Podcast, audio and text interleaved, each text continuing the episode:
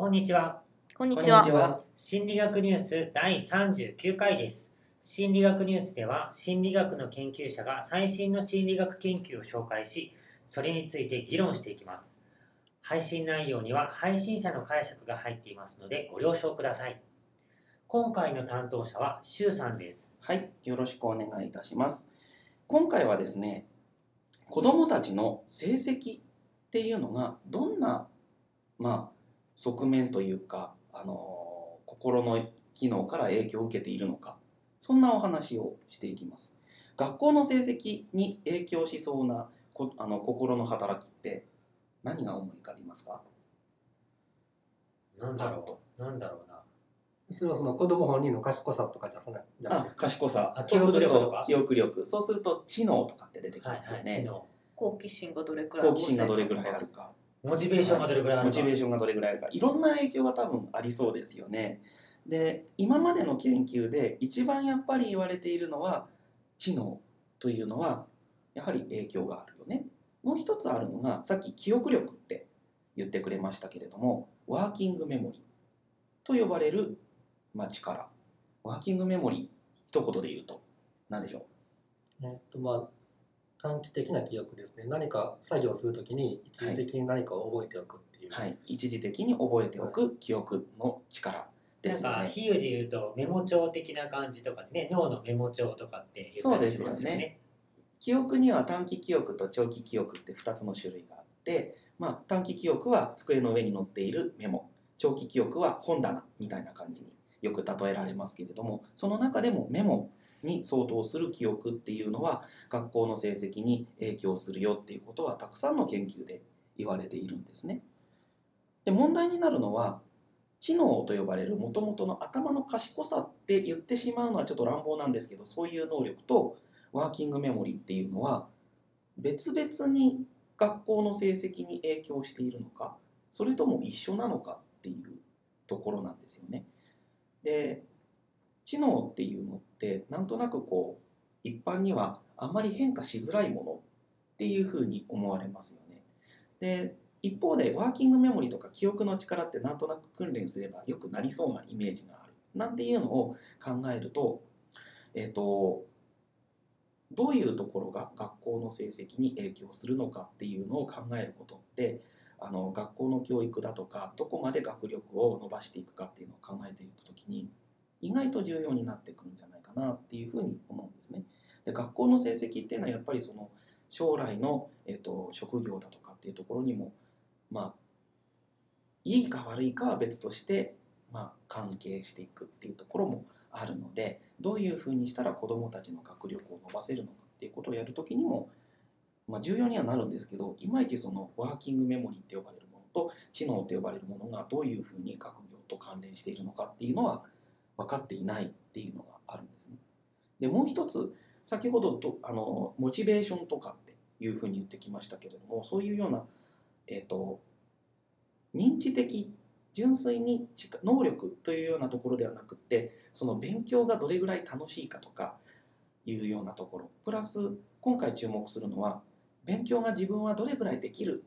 っていう自尊心のようなものですね。っていうのが、えー、と学業にの成績にも関係してるよねっていうような研究があるですけれどもそういう知能とかワーキングメモリっていうような能力の影響と自尊心の影響っていうのを一緒に比べてみたっていう研究がないということでこの研究ではそれを、えー実際に学生さんじゃないや生徒さんに、えーいろんな課題をしてもらって検討しましたよという研究です。参加したのは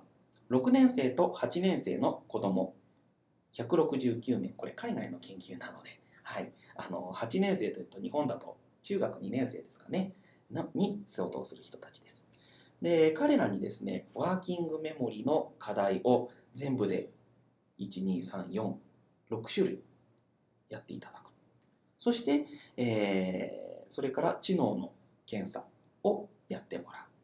そして最後に、えー学業成績のテストいわゆる学校で行うようなテストを読み書き問あ読み問題とそれから計算問題をやってもらうと。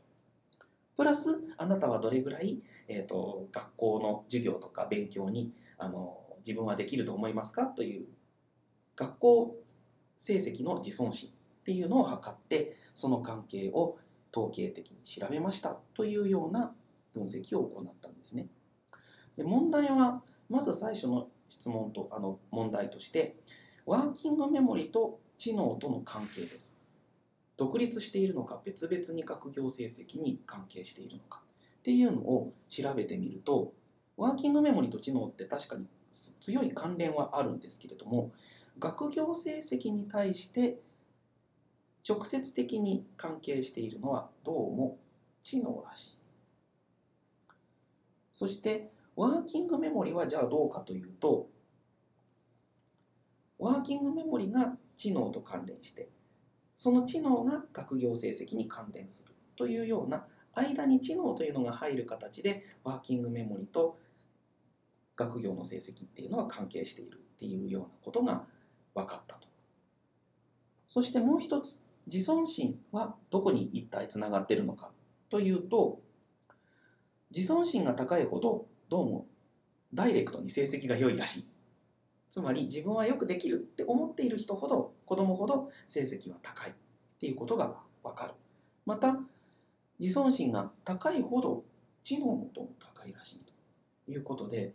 一つ知能がきあの鍵にはなっているけれども学業成績っていうのを考えるときに重要なのは知能とワーキングメモリだけではなくって自尊心が直接的に成績に影響しているっていうことを考えると子供が自分は勉強ができるとか勉強が好きだっていうふうに思えるっていうことも今まで思われていた以上に大事だよねっていうようなことが言えるんじゃないのかっていうことをこの研究者たちは言っている。そういう影響の方向はもう分かってるんですか？例えば、はい、その知能が高いからはい成績が良くって自尊心が上がって、はい、えーっていう風なはい方向なんだったら、はい、と思うんだけれども。そうなんですよ。そこがこの研究の弱いところです。つまり、あのその長期間にわたる、えー、と研究ってこの人たちはしていないんですよね。1年生の時に学業に対する自尊心が高くってでそれが2年生の成績に影響しているのかっていうような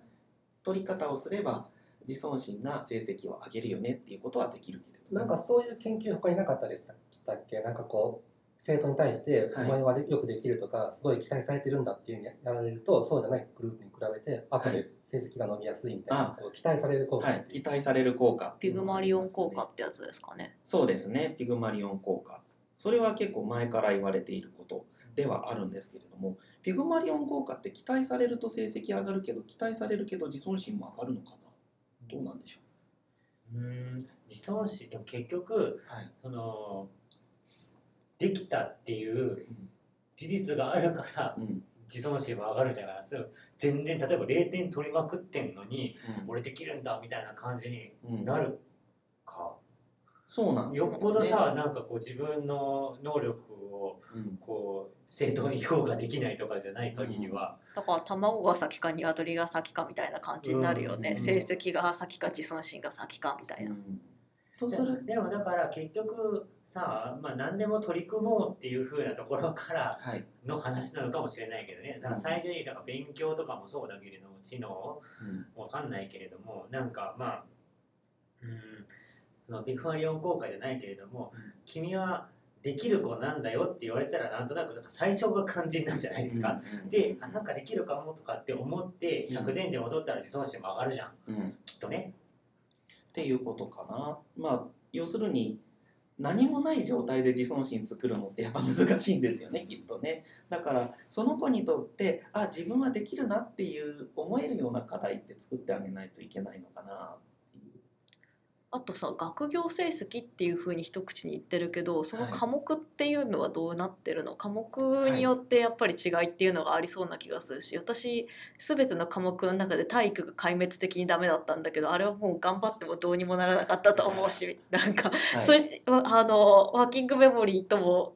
多少関係するかもしれないけど知能とも多少は関係するかもしれないけど体育は含まれますか？えっと今回の中では含まれていません。今回は、えっと算数とそれから読みですね。読書です。ああなるほどね。なるほどなるほどそれでは結構男女差がありそうな感じもしますね。うーんスコープの研究ではなかったんです。この研究の中で男女は見ていないですねな。んかよく言われるのは、その女の子っていうのは理系科目を選ぶ子が少ないと。はいだ。から大学とかもこう理系の学部って男ばっかしとかなって、はい結構これが問題だって言われていますよね。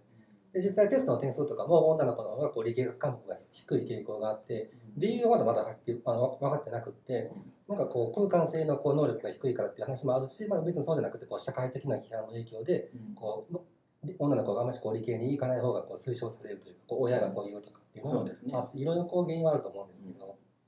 そういうようなところは確かにあって、まあ、今回のところはそれを見ていないのでで体育はどうなんだろう私体育は大の苦手で自尊心も低かったし あのはいあの嫌いだったのであのぜひ自尊心を上げるような体育の先生募集みたいな そんな感じになりますけど教科による違いね。まあ、知能ってさはい。あの一つのな一つのものが支配してますよっていう風な考え方と、い、ろんなところに分かれてますよっていう考え方とあるじゃん。はいだからまあそう考えると例えばいろんなところに分かれてると考えたら体育体育系知能っていうのもあるのかもしれないし、ねだからまあまあそれはちょっと今回のやつでは分からないですよね。うんけれどもしかしたら体を賢く動かす能力も知能に入るのかっていうことですよね。まあ結局でもいりそうだよねワーキングメモリ的なものもあそうですよね。おうん足と手で違うことができるとかそうそう。そうそうまあダンスとかそうじゃない、うん。結構。あとこうチームプレーするゲームはかなり頭使わないとできないから。そうですよね。あととかささ相手の心を読んだりもしないといけないかもよ、うんうん美術も意外とそうなんだよね。頭の中に出てきたものをいかにうまくあの取り出して作品として落とし込むかみたいなやつで、ある意味それも知性知能だと言えると思うんだけどだからいろいろな科目によって求められている知能とか技能とかっていうのが異なるから、なんか一口に学業成学業成績って言ってしまうのは違和感がありますねっていう感じです。ここから先どういうようなところのスキルを伸ばしていけば各教科が伸ばせるのかっていうのは考えていかないといけないでしょうねきっとね。でまあ実際なんかその伸ばしていくことができるかっていうのも全員全員にね の全員が伸びるわけでも多分ないだろうしなんか万人にねこう共通して効果があるような訓練法があるわけでもなさそうだしうんまあやっぱりあれじゃないですかその子供たちこうみんな得意なところを伸ばしていったらいいねっていううん感じじゃないのかなと思いますが。それがいかにこう集団でできるかですよねうん多分ね。はいはい。はい。では、えー心理学ニュースの Facebook のページがあります。Facebook で心理学ニュースと検索してみてください。質問やコメントなどがある方は Facebook のページからお願いします。次回の担当はダーさんです。あはい、えっ、と次回は音楽の話をしようと思います。はい。はいでは、今回はここまで。ありがとうございました。ありがとうございました。